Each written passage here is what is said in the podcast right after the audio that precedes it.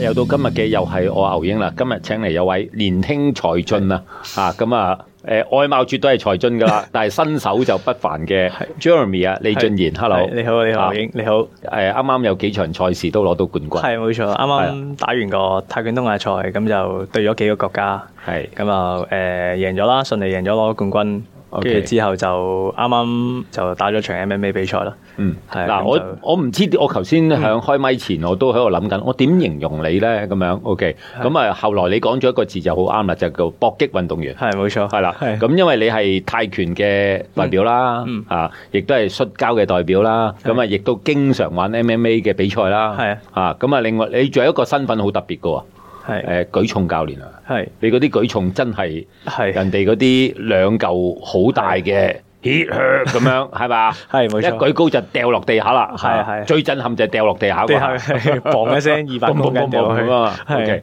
係啦，咁啊，好多種運動你都玩嘅，咁啊，最吸引你係咩先？最吸引係一定泰拳噶啦，因為本身自己係泰拳出身啊嘛，哦，即你係頭你先頭講唔係嘅喎，你先頭講話， 因為本身自己係好勇鬥狠，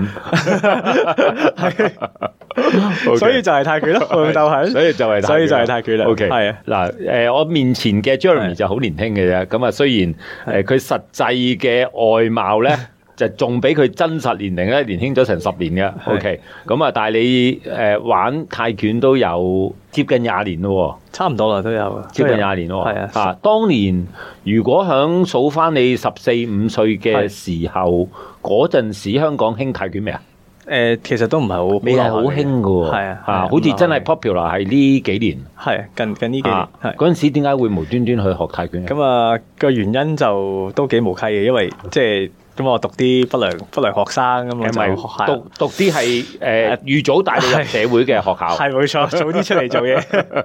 入社會。啊咁啊，因為細個就成日俾人打啦，咁嗯又覺得咁樣搞唔掂啦，又即係自己本身又好瘦啦，即係細細粒咁樣，係咁即係同一屆學生咁，我大部分都係大我幾年嘅。係咁就可能係啲新移民嘅學生，咁啊成日俾人打，咁嗯就終於的起心肝走去學，就上館啊啦。係啦，學少少，諗住可以可以學到少少武術啊啊，咁啊最後揀咗泰拳。我哋講得好聽啲防身啦，防身，冇錯，防身，防下身攻啦擊咁樣係啊啊。喂，真係防到身嘅喎。防到嘅，其實都防到嘅。係啊學，咗因為你之有後就冇人敢概打啦念去玩 martial art，即係呢啲搏擊嘅誒運動咧，係同冇概念嗰啲咧，誒你一埋身就兩兩個故事嘅咯。係啊，冇錯啊，即係即係你有學過同埋冇學過嘅係差好遠嘅，真係。啊我我哋講學過係認真學啊，係咪？係真認係真冇學錯。啊，即係而唔係上去就咁對住空氣打幾個先啊啦，係嘛？誒都係嘅，咁你其實你你有學嗰啲基本嘢，其實你你實際上你用出嚟就好好易噶啦，其實都係啦係啊，嗱，咁啊，我面前我哋阿 Jeremy 咧就嗯絕對唔係一個好勇鬥狠嘅外表嘅，而 係誒、呃即係如果你誒嗰啲好靚嘅公仔遮一遮佢咧，係你就絕對係一個好出色嘅個樣 啊。OK，體育老師啊， 如果遮到就係係啊，好似嗰 啲日本戲嗰啲誒吸引好多學生嗰 啲，誒、哎體育老師我就想學排球啦咁樣。OK，就嗰一類啊。係啊，喂，咁啊調翻轉啦，就誒、呃泰拳玩咗十幾年。嗯 OK，吸引你嘅地方唔係好用鬥狠，而係係應該你越玩就越唔好用鬥狠噶啦。係啊，其實都係嘅。其實係即係你反而學咗個運，即係你你練咗呢個呢個運動之後，其實你你會收咗少少，因為你知道、即係呢啲運動係你真係萬一喺喺街上用出嚟係真係危險噶嘛。 OK，咁你反而其實會收少少咯。嚇，係啊喂！但係你頭先講咧，就係以前又瘦又成咧，但係我我真係你同個瘦字係冇關係嘅 喎，嚇係咪一路玩運動個人越嚟越大隻，越嚟誒越呃啱啱打泰拳開始十四歲啦，咁我啊打打咗五年六年，其實都係瘦，因為我哋每次比賽都要減磅，嗯同埋我哋始終以前我哋譬如拳館師傅教嘅教落就係好舊式嘅訓練啦，嗯咁、就要你喺拳館三四個鐘不斷做好多大嘅運動嗯啊，跳繩啊，打沙包啊咁樣啊，咁所以其實本身細個都係好你瘦，想增磅都難嘅。誒係好難增磅嘅 OK，因為但係你而家係係打緊中量級嘅喎，打中量級嘅，係啊，嗱中量級應該去到成七十幾 K 係啊，冇 G，錯，七十公斤咯。係咁我而家譬如我依家平時八十公斤，我要減落七十公斤打咯。哦係啊，冇錯。喂，你絕對一個重炮手嚟嘅喎，八十公係啊斤冇乜對手啊㗎係嘛？唔係㗎，去到外國好，外國就有外咯，國香好港難嘅冇乜對手啊。香港都都有對手嘅，但係香港要運咯其實而家香港運動員都好犀利嘅，係啦，係八啊十 KG 都好少，或者係七十到好尾少都好唔多啦。少。近呢幾年開始多翻，係係唔知點解多人個玩啊個啦開始玩，可能走咗去做啲譬如係誒、呃 weight training 咁樣啦，嗯咁、可能變咗就個重量就提升咗，咁所以變咗其實香港都多咗啲重磅嘅拳選手嘅。嗯，係啊 O K，嗱，咁啊，好難得請到一 位誒識唔同嘅搏擊武術嘅運動員上嚟傾。係喂，玩泰拳，嗯練習嘅時候最重點係咩先？首先一定係要基本功咯。嗯，係啊，你啲譬如係你個師傅教得好唔好啊？即係你要睇下你師傅教出嚟嘅徒弟係嗯基點啊本樣。功係咩？基本功譬如係可能你出拳即係正唔正確啊，嗯即係打得啱唔啱啊，即係你譬如啲基本功可能啲呼吸暢唔暢順啊，即係你出緊拳嘅時候啊，咁啊要要慢慢咁樣去浸出嚟咯係。嗯即係其實冇話啱同唔啱，其實係啊，咁只要你跟住一套嘢跟住去做，咁就 O K 噶啦。要浸到一套屬於你自己配合你自己嘅方法，係可以咁講。包括呼吸。係呼吸，所有嘢都係同埋啲個基本嘢嚟嘅。個腳步伐係啊，出拳、腳步、係步伐咁啊，打得出嚟，即係你話姿勢正唔正確，其實呢啲都冇乜所謂嘅。係係咁，你其實最後，譬如我哋我哋運動員咁，其實我哋上去比賽，你打到人就得噶啦嘛。嗯你無論你個拳打得幾靚都好，你打唔中人就打唔中人嘅啦。 O K，喂，但係有一樣嘢就即係叫做都訪問過好多唔同嘅武術嘅係友仔啦，佢哋最難就係話誒點樣去練到，即係話你出拳嘅時候可以用到全身嘅力啦，係跟住又帶埋地下嘅力上去啦，係啊係咪呢個都係一個重點啊？重點嚟嘅係啊係重點嚟嘅。但係呢一點個樣練咧？好虛喎，呢個都幾嗱，所以啱啱就係講嗰個基本功咯。嗯係啊，咁你出拳隻腳有冇踩實個地下去去擰出去啊？係譬如咁，我我有研究下咁，即係有啲咩運動係幫助到搏擊運動，咁我就覺得最有用嘅就係奧林匹克舉重咯。 O K，咁我就所以就鑽研咗呢一個運動，特登走去內地去學。好，咁我學 OK 咗五年六年，咁啊學咗佢一套，舉因重為嘅係奧誒奧運舉重嘅嘅挺舉同埋抓舉呢，即係呢兩個項目係好幫助到搏擊運動員嗰個爆發力，嗯 OK 係啦，咁就因為你而家其實外國係好流行啊，即係嗰啲一個一個拳館，佢嗯哋裡面有有又有一個舉重教練，有一個物理治療師，有一個打拳教練，嗯咁就。佢哋就集於一身咁樣去、去去幫個運動員去提升佢哋嘅運動表現咯。啊，喂係啦，都係要經理發掘一啲方法出嚟，我哋先分享到啊。係啊舉重對於玩搏擊嗰、個即係叫做貢獻都好大嘅，係啊，係啊，冇錯。係啦。兩者嗰嗯個關係喺邊度咧？嗯，你都係嗰句，你你發力嗰下，即係譬如你帶支巴 a 上嚟，奧運舉重咧，你帶支巴 a 上嚟嘅時候，你嗰個爆發力就係其實好似你出拳出腳嗰一下咁，嗯係咁、你譬如你話即係你你提起就話由只腳開始帶動起點樣去發力嘅時候，其實嗰個挺舉嗰個動作其實都係噶嘛，你由地下開始點樣由一個重量發力帶到落個上上身度 OK，係咁其實係一個關聯嚟嘅， O K，係咁我哋如果我我聽我學習到理解就係話，誒、嗯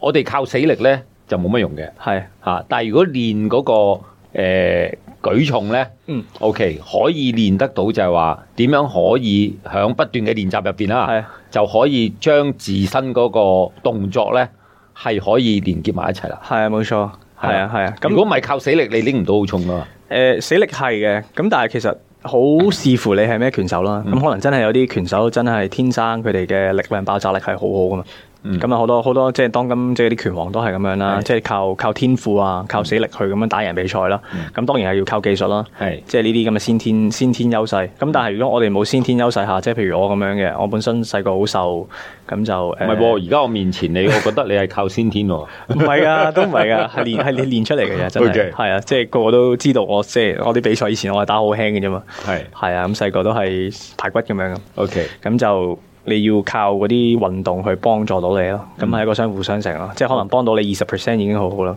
OK，係啊，喂，舉重你就特登走去國內去練習，係去考教練牌，係定係去練習當中，哎誒慢慢個趣味越嚟越大啦，我考埋係教練牌，誒、都可以咁講嘅，有埋有埋有埋個教練牌咁樣嘅，係係啊係啊，咁啊就都幾特別喎，係唔係去？誒、叫做北上去修練泰拳或者成，唔係就去修練舉重，係，因為因為有嗰幾年我即係我打緊拳生涯，我有幾年冇冇真係咁 active 去打拳啊嘛嗯咁我就變咗去鑽研下其他嘢咯，就練咗舉重，練咗幾年咁樣咯。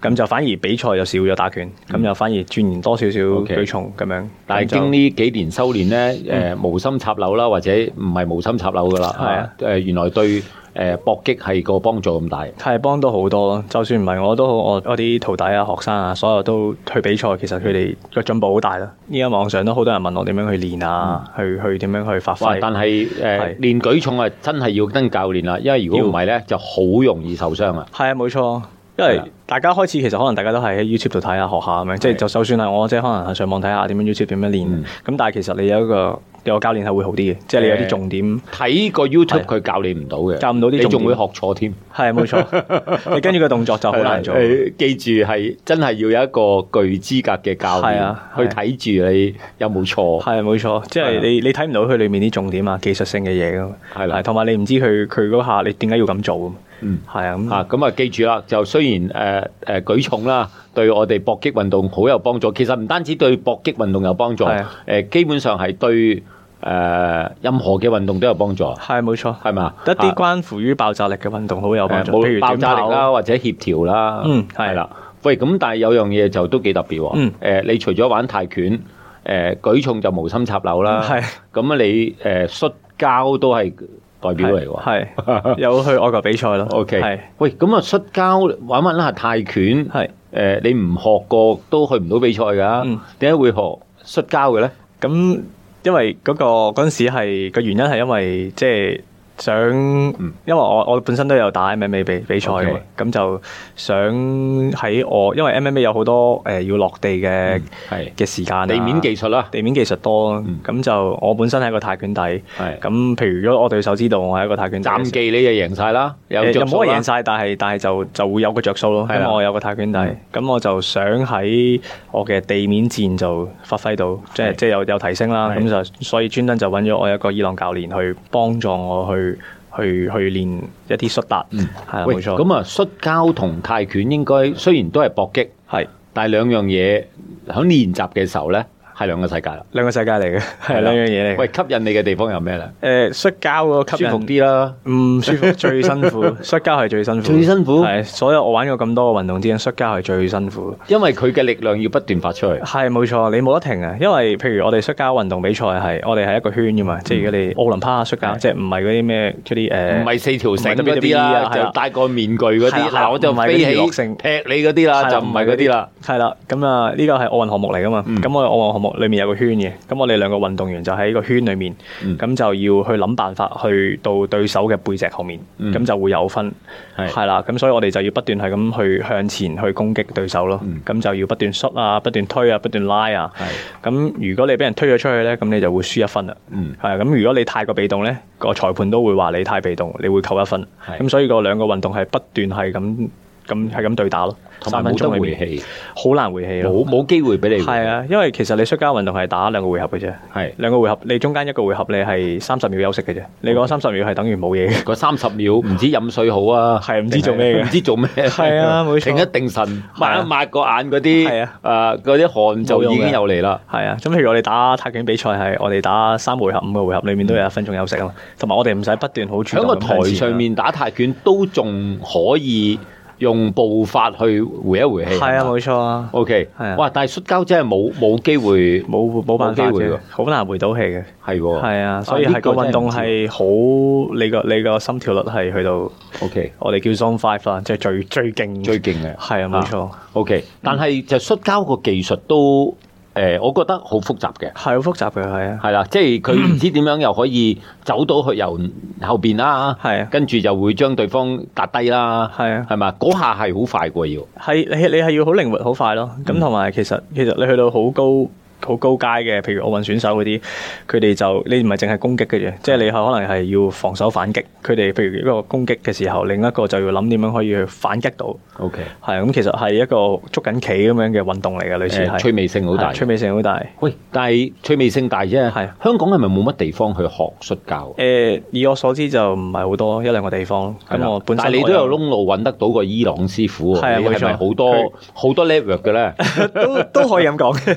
？OK，因為始終呢個運動我浸咗好多年啊嘛。咁呢個伊朗教練就係本身我一個打 MMA 朋友嘅嘅師傅介紹我去係去揾佢學。嗯咁就學下學下之後就同呢個教練就熟咗啦，嗯即係誒摔跤教練熟咗就咁，佢又叫我去外國比賽啊，打多啲比摔跤比賽。師傅就不如你去比賽啦咁樣，係啊佢覺得你誒你唔去，你嗰啲紋身公仔都要去㗎。 都係嘅，嚇到人 啊！啊喂，我如果就咁睇 YouTube，我覺係得啊咦呢個唔係日本選手咧咁 樣，呃到人嘅。係啊咁啊，同埋不過好靈活喎。係 OK 啊就係咁啦係啊嚇，係咁啊誒再睇埋個樣，咦都似日本嘅選手啦，咁靚仔係咪？都唔係，好少人話賺日本似日 本人。係啦，咁啊係，啊因為日本嗰啲選手大部分都係一個好大嘅紋身公仔㗎哦。，係都係嘅，係咪啊？喂，係咁啊調翻轉咧就話誒、泰拳啦、摔跤啦、誒、MMA 嗯啦、舉重啦，誒、即係如果以一個搏擊嘅運動員咧，呢、嗯四樣嘢結合咧，就變咗一個誒唔、同嘅細胞因子嚟噶咯係嚇。咁啊唔同嘅搏擊嘅比賽係咪都會有互相幫助？有幫助嘅，係啊係啦，即係譬如係誒，我打泰拳嘅時候，嗯我有時都會同人啲對手糾纏，即係有啲箍頸啊，我哋叫箍頸啊，嗯係係啊，同人頂膝箍頸，咁嗰啲力量就係喺摔跤度攞出嚟啊。 OK 嗯係啦，咁我平時摔跤我哋就係嗰個訓練就係嗰啲我哋叫 grappling 啦，即係即係攬實對手嗰啲啦，咁嗰啲力量都可以幫到做到泰拳啦。嗯係咁泰拳嗰啲幫助就係幫到我摔跤嘅嘢就係，譬如我哋泰拳都會有好多步伐， OK 係啦，咁即係我哋打嘅時候咁我都會靈活少少咯。好啦，咁我係啦講翻一個好現實嘅問題啦。嗯喂，咁多飯四飯嘢，一日點樣分配啲練習咧？ 誒、視乎我嗰個月份係比咩賽咯。係 係啊，咁如果譬如我係下個月，我知道我有 MMA 比賽，係我可能會攞月兩至三個月去預備咯。集中於譬如我一個星期，我哋就好似一個一個 timetable 咁啦。咁 OK 譬如我禮拜一就要練誒、呃泰拳，禮拜三就練一個綜合格鬥 OK MMA 訓練啦，跟住禮拜五就練下摔跤咁樣，跟住其餘禮拜二四可能就做少少大嘅運動去幫助自己，係目啦，標為本喎、係目標係 會，你比賽目標為本喎、冇錯，係啊，係嘛因為？OK，喂，每日練習嘅時間幾長？其實都唔係好長嘅，因為即係始終唔係一個職業選手啊嘛。嗯係啊，咁我哋係只不過係叫做半職業選手啦，唔好話叫業餘啦，半職業選手嗯咁，我哋就都要去維持生計，要做嘢噶嘛。係咁其實好短嘅啫，可能我哋練兩至三個鐘嘅啫，每日哦好少嘅啫。係啊，每日如可果能分開要兩有次咯。如如果有個正職嚟講，兩三個鐘都唔少噶啦。誒、都係嘅，啊咁咁但係好彩就係我自己都係一個健身教練，嗯咁就可以喺個健身室可裏以面，陪學員玩嘅時候玩埋啦。係啊啦，冇錯，可以咁講啦，係啦，係啊，係 OK，啊，即同埋係佢佢都要你拍住做噶嘛。係啊，一齊做咯。係一齊但做嗯學生就難啲嘅，因為始終佢哋技術冇我哋咁高啊嘛。咁啊、可能係會我哋會約埋一啲譬如其他拳館嘅嘅師傅一齊練習咁樣咯。 OK，係啊，咁就我哋會大家去分享我哋嗰個技術嘅嘅知識。咁、嗯譬如佢嘅摔跤好好，佢嘅柔術好好，咁我就喺佢度攞少少，跟住之後就擺落我自己度。嗯咁、就係變咗就係綜合格鬥啦。 OK，係啦咁啊可以叫做誒、呃去出戰嘅時候咧，係都個反應可以快啲啦。尤其是你而家玩，我諗除咗泰拳，無論摔跤、MMA，係即係應該泰拳就誒係冇乜突發性嘅，但係 MMA 同摔跤咧就真係估唔到對方係點嘅。都難啲嘅，因為你譬如我哋去去啱啱我哋去咗泰國打一場，我哋叫業餘比賽啦，係咁就會有好多國家啦，咁樣亞洲區國家，咁你有嗰啲哈薩克啊，係嗯有泰國啊，咁啊有嗰啲中國隊啊咁樣，咁其實你揾唔到佢啲片㗎嘛。係係啊，咁你變咗就係你你你去到臨場發揮嘅時候，你就要知道點樣打啦。咁譬佢如或者對而家好多都誒、呃真係自己啲賽事佢唔會擺片出嚟。好少啊，因為你好難揾到，佢譬如你佢內地嗰唔想俾啲，你你 YouTube 揾唔到噶嘛。 係啊，我哋變咗就要上去內地嘅嘅嘅媒體去揾佢哋啲比賽咯。咁啊但係你即係譬如你當日抽籤，你知道咗哦，你對中國隊嘅嗯係啊，咁你去到打嗰一刻先知佢係一個摔跤手，咁係你你你要突然間變咯。哦係啊，咁例如如果去第二場就對一個譬如係哈薩克嘅，佢係打拳腳好叻嘅，咁嗯你就要要即刻變咯。 ，OK，係啊你要咁你你要隨機就應變係一個多妻嘅運動員。係當初去揾啊，到咁嘅啊變咗可以喺佢站技叻啲，我就同你練誒個誒地面技術啦，係咪？係啊，冇錯，係啊係，即係咁樣係真係有用嘅。有用嘅有用嘅，係你你起碼多一樣嘢啊嘛。 OK，嗱係運動咧就帶俾你一個咁健康嘅體魄啦。係 OK，咁啊尤其是誒、呃搏擊運動響傳統嚟講，就好多人覺得誒呢、個都係比較容易受傷或者係一啲比較誒、呃暴力性嘅運動喎、嗯呃係、係咪要同佢平反下咧？都唔使平反。呢個運動係真係好暴力嘅，啊即其係實唔係啱個個人比賽，係咪啊係因為 OK 自我所知，其實唔係話。即係就算係同我同期嘅拳手，即係早幾年，其實好多都冇打比賽㗎，因為你始終真係好易受傷。好嗱，易打比賽會好受易受傷啦係，但係其易受傷實都亦都好多誒搏擊嘅運動員，佢係純粹享受練習嘅啫，易都有。嘅，係咁啊，如果我哋唔誒唔上台嘅話，嗯純粹享受練習都係一個好值得推薦或者推介嘅運動推嚟嘅。係一定當然啦，呢、係個啦你始終係一技傍身啊嘛。係啦咁你如果真係你特別香港依家咁多呢啲咁嘅街頭打人嗯啊、街頭斬人啊，咁、你始終你學到一門即係一個技武術係啦，咁你起碼可以防範到咯，係同埋個意識好緊要咯。嗯你反應意識係啊，咁你打拳都係好考呢個反應噶嘛。係嗯係啊，咁所以就你喺街度真係萬一發即係發生到啲突發事件，咁你可以幫到自己噶嘛。同埋一個最值得推介嘅就係、誒、你真係 involve 去玩咧，係好短時間就見到個效果啦。係冇錯冇啊錯，你 變咗另外一個人好快。誒都可以咁講嘅，係啊係啊 OK。係啊喂，咁啊，喂，如果真係想誒、要同你取經係啦啊，我有點揾到你先？可以我打咩字眼揾到你啊 Jeremy Lee，Jeremy Lee 都得嘅。 ？OK，係啊，但係係唔好揾錯咗 Mirror 嗰個，因為試過係啦嗰啲媒體試過 tag 錯人，踢咗啊最想 tag 嗰個 Mirror 嗰個，點知就 tag 咗我。慢慢就會踢到你噶啦。希望 啦， OK，咁啊，亦都可以係同我哋李俊賢啦、Jeremy 去學下泰拳啦、係 MMA 啦、摔跤，最重點就係舉重。係冇錯啊，係，OK，係係真係兩條真大係包兩玩係嗰種喎，冇錯我啊阿呢媽一種舉重係比較少啲嘅。少啲，但係而家開始多翻啲，係嘛係？OK，咁啊，係多謝你上嚟分享啦， Thank you 嚇咁亦都多謝你分享誒一個秘技啊，嗯就係原來舉重係對我哋運動好有幫助。冇錯 OK，好多謝晒 Jeremy， ，thank you， thank you。 you。